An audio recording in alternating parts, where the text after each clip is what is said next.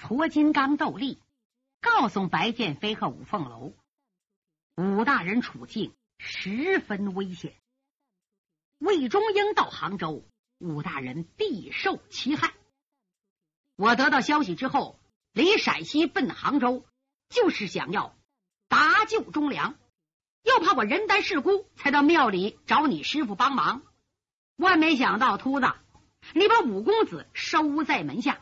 快叫凤楼回家保护居家老少，你我再找几个朋友，随后赶到杭州，好对付奸贼魏忠英父女。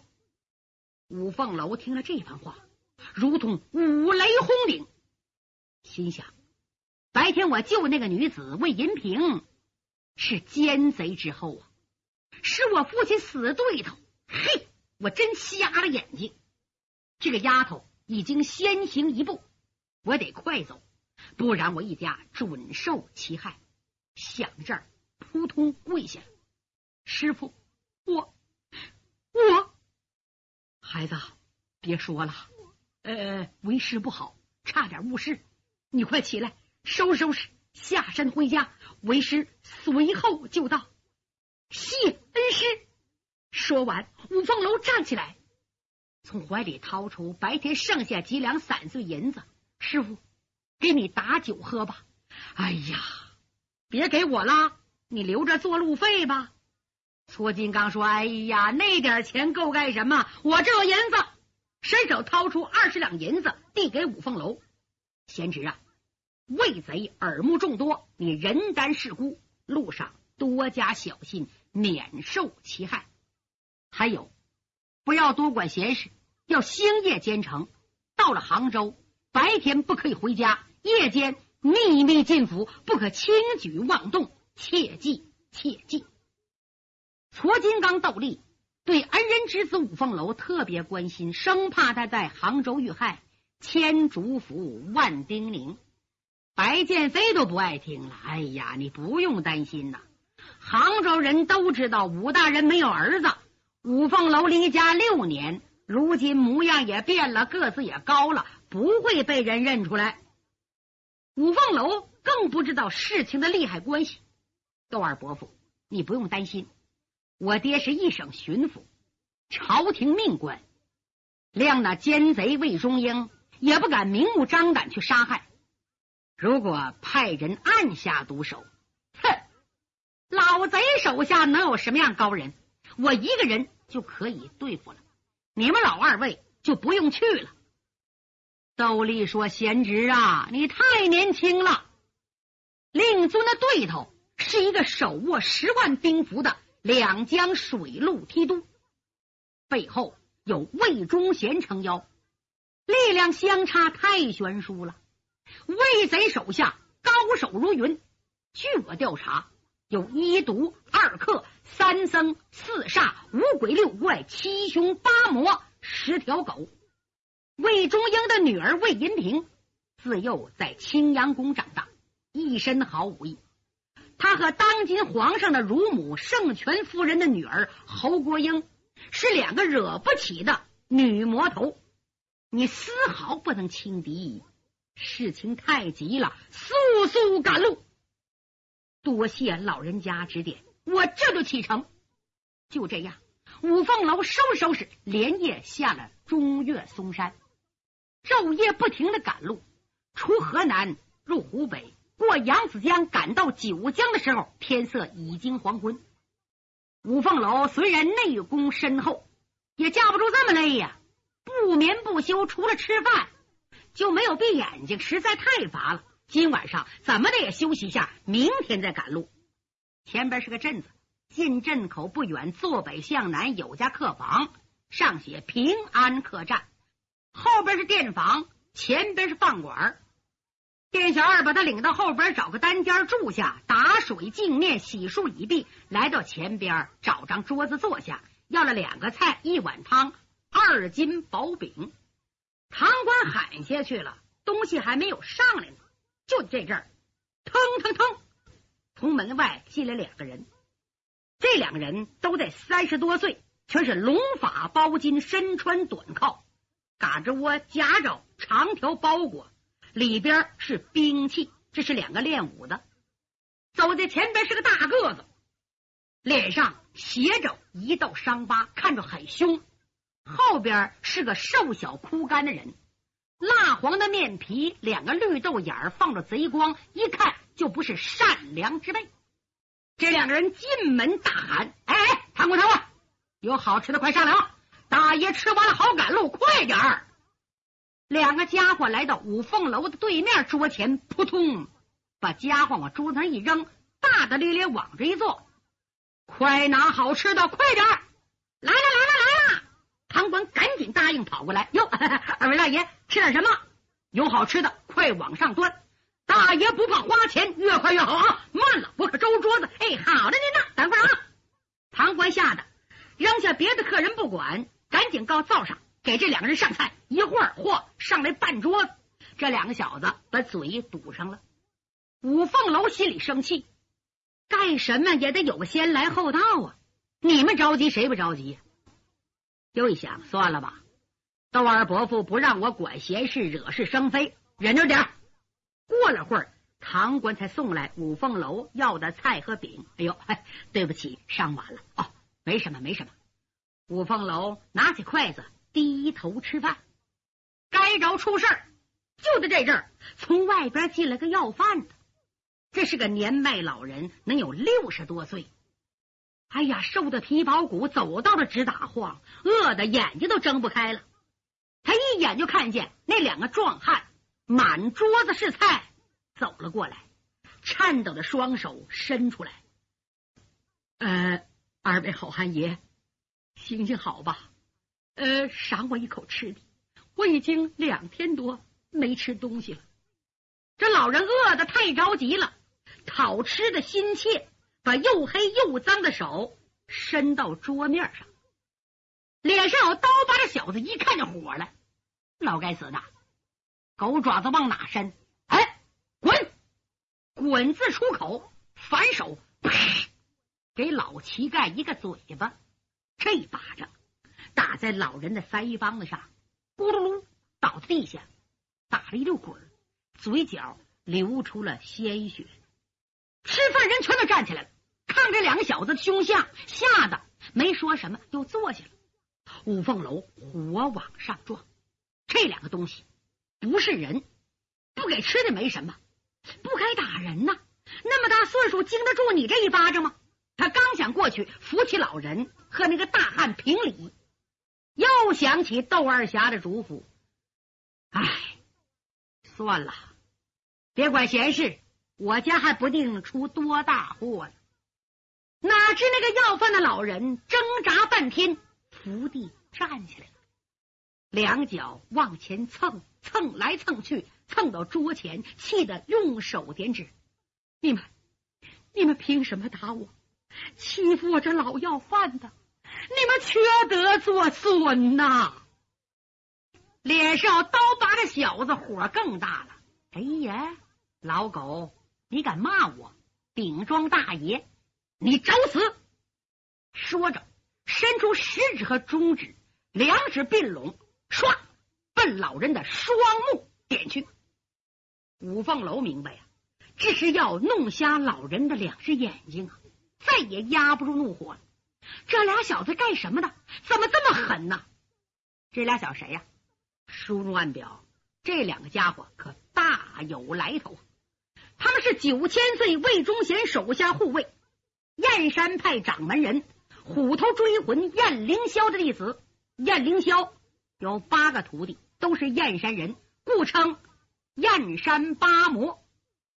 八魔呀，一仗着师傅名头大，二仗着师兄弟八人。人多势众，为非作歹，盛气凌人，被魏忠贤收到青江宫，更不可一世。五凤楼今天遇见这两个人，高个子、脸带伤疤的是七魔，叫郑七星；小瘦子是八魔，叫王一川。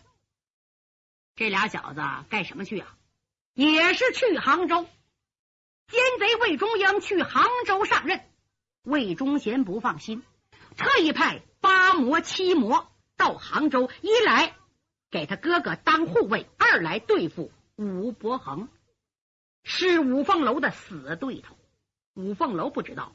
不过魏七星要废老乞丐的眼睛，五凤楼看不见罢了。看见怎么能不管？为了少惹是非，五凤楼没有和他硬拼，而拿起一张饼，一晃身躯，唰，来到郑七星和要饭老人中间，左手一伸，将手中饼递给老人，趁机往旁边一推，躲开魏七星的双指。同时，五凤楼伸出右手，啪，按住郑七星的肩头，面带微笑的说：“哎，这位仁兄，为这么点小事，何必生气？气大伤身，请坐。”边说手上用劲儿，没用多大劲儿，只用三分劲儿。魏七星就觉得肩头一麻，身子一软，本儿坐到椅子上了。外行看不出来，是五凤楼把他摁坐下的。八魔王一川是行家呀，又在对面看得清清楚楚，心想：哎呀呵，呀哎呵，还有人敢打抱不平，动脚，管我们闲事？我要不给面前这个人点厉害，我就不叫燕山王八，不燕山八魔。想到这儿，冷冷的说：“七哥。”嘿嘿，这位朋友说的对，这点事儿不值得生气。又冲五凤楼说：“哎，朋友，人生何处不相逢？过来同桌而食。”他嘴里说好话，下边下毒手，猛然一个金丝缠腕，啪，抓住五凤楼的左腕。他刚想用力把五凤楼的骨头给捏碎，哪知五凤楼淡淡一笑。谢谢老兄好意，我吃过了。说着，一用内力，被抓住的那个手腕子像鱿鱼一般滑了出来。啊啊啊！八魔王一川猛然一惊啊，两只绿豆眼眨巴眨巴看着五凤楼，心里琢磨：这年轻人最大不过二十岁，有这么大本事，我们师兄弟全栽到他手了，不行，非报这个仇不可。朋友。你可记住了，咱们后会有期。好啊，我随时恭候。说完，五凤楼还了饭账钱，饭也没吃完，赶紧到后院，不敢停留，给点小费，急忙登城。五凤楼走了，郑七星王一川也起来了，心想这事儿不能完，咱们到前边树林见。五凤楼怕找麻烦。他离开小镇，走出没有二里地，突然身后马蹄声急，五凤楼情之不妙，急忙闪身一瞧，唰，一骑战马打眼前飞驰而过。马上穿青之人一拧身，冲着五凤楼一咧嘴，甩手唰扔下白色圆团，奔五凤楼劈面打来。五凤楼伸手唰接到手里，低头一看。是纸团把它展开一瞧，上边写着：“闹市之中无法待客，前面密林有人等候。”落款是燕山八魔。五凤楼心里一惊啊，怕什么来什么。刚刚登城，就遇上魏忠贤的党羽燕山八魔，怎么办？躲是躲不了了，我倒看看八魔有什么绝技。再说扔纸团传书之人催马飞奔，来到前边密林，七魔八魔都在这等着呢。这两个魔头一向横行，哪栽过这样的软跟头啊？因此跟踪五凤楼，定要决一雌雄。这阵五凤楼来到树林外，送信人冲林中高喊：“二位大人，点子到。”嗯，知道了。郑七星腾腾腾走了出来。王一川噌也窜出来，借着月光看得清清楚楚。哎，小友，想不到你岁数不大，有这么好的身手，必然是名师之徒。报个腕儿吧，令师是谁？吴凤楼说：“在下还没满徒，一夜没学成，不敢有辱师名。”嗯，谅你也是无名鼠辈，住嘴！不许你口出不逊。那么令师是哪位高人呐？说一说，冲你师傅面杀，我们哥们儿可以饶了你。我不想告诉你，因为你们不配。那可由不了你。到时候我不问你，自然会说。五凤楼笑了，什么什么？到时候到什么时候？到你要死的时候。哼，死的不是我，而是你，因为方才你已经领教过了。阿呀，小辈，我要你命！郑七星像疯了一样往前一纵身，右手来个金豹探爪，直奔五凤楼的面门；左手立掌如刀，唰，奔五凤楼的右肩劈下来。功夫深厚，掌挂风声。五凤楼不敢和他硬拼，也不想伤他，只是左脚一点地，噌，身子向右一闪，躲过了魏七星的双掌。魏七星左掌猛然一翻。直奔五凤楼的右肋砍去，右手五指并拢，奔五凤楼的太阳穴抓来，抓上就是五个窟窿啊！这小子出手又黑又狠，五凤楼不敢大意，一个倒拧萝卜，没往外躲，反而起身歘，来到七魔右侧，可把这小子吓坏了。如果这阵五凤楼还手。七魔肋条骨就得被拍折几根，可五凤楼没有还手，有惊有险没受伤。七魔又来了精神一个银龙翻身，晃双掌掌震五凤楼的滑肝穴。五凤楼锁腹细胸，整个身子蹭蹭蹭后退三尺，站稳脚跟，稳如泰山。郑七星啊，傻了。连进三招，五凤楼没还手，他不知道该怎么好了。不过心里明白，面前的年轻人比我武艺高多了。我三招没有伤着他，他要还手，我准得致残。这个仗，你说打呢还是不打呢？他自己都犹豫了。五凤楼这才相劝：“二位，既然是燕山八魔，是成了名的人物。”方才在店房里面出手要伤害要饭老人，岂不有损你们威名？我虽然出手相劝，可没有在你们面前逞强啊，而是为你们好。就为这么点事儿记恨在心，在中途等我，气量太小了。方才我可让你们三招了，到此为止。如果再要相逼，在下可就不客气了。五凤楼义正辞严，郑七星觉得亏礼，同时也佩服面前这个年轻人。只是他们弟兄占上风习惯了，吃了亏就没完。哎，朋友，你不敢报实名，我可敢留名姓。在下郑七星，他是我师弟，叫王一川。今晚上我们哥们儿有事赶路，不能停留。不过此事不算完，十五天后。杭州虎跑寺后山见，阁下可有这份胆量？五凤楼心里惦念自己父亲安危，也无心争斗。好吧，一言为定，半个月后再见。言罢，身子已弹出树林。压下郑七星、王一川暂且不提，单说五凤楼，一口气儿走出来二三十里地。找个僻静之地坐下来调养精神。天一放亮，继续赶路。路上无事。这一天掌灯时分，来到杭州，他穿街越巷，很快来到自己的府门外。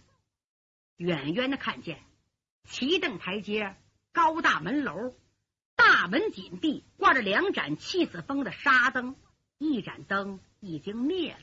另一盏灯昏昏暗暗，在风中飘摇。门外静悄悄的，院里头一点声音没有。五凤楼百感交加呀！离家六载，爹娘身体怎么样？天不算晚啊，怎么关大门了呢？哎呀，管家五中呢？这纱灯灭了，为什么不点上？哎呀，府里能不能出事？我进去看看。不行，窦二侠说了，不让我这么进府，以防万一。我到后边瞧瞧。他绕到后院，后角门也关了。五凤楼情之不妙，不好，我家出事了。真叫他猜对了。奸贼魏忠英昨天晚上就到了。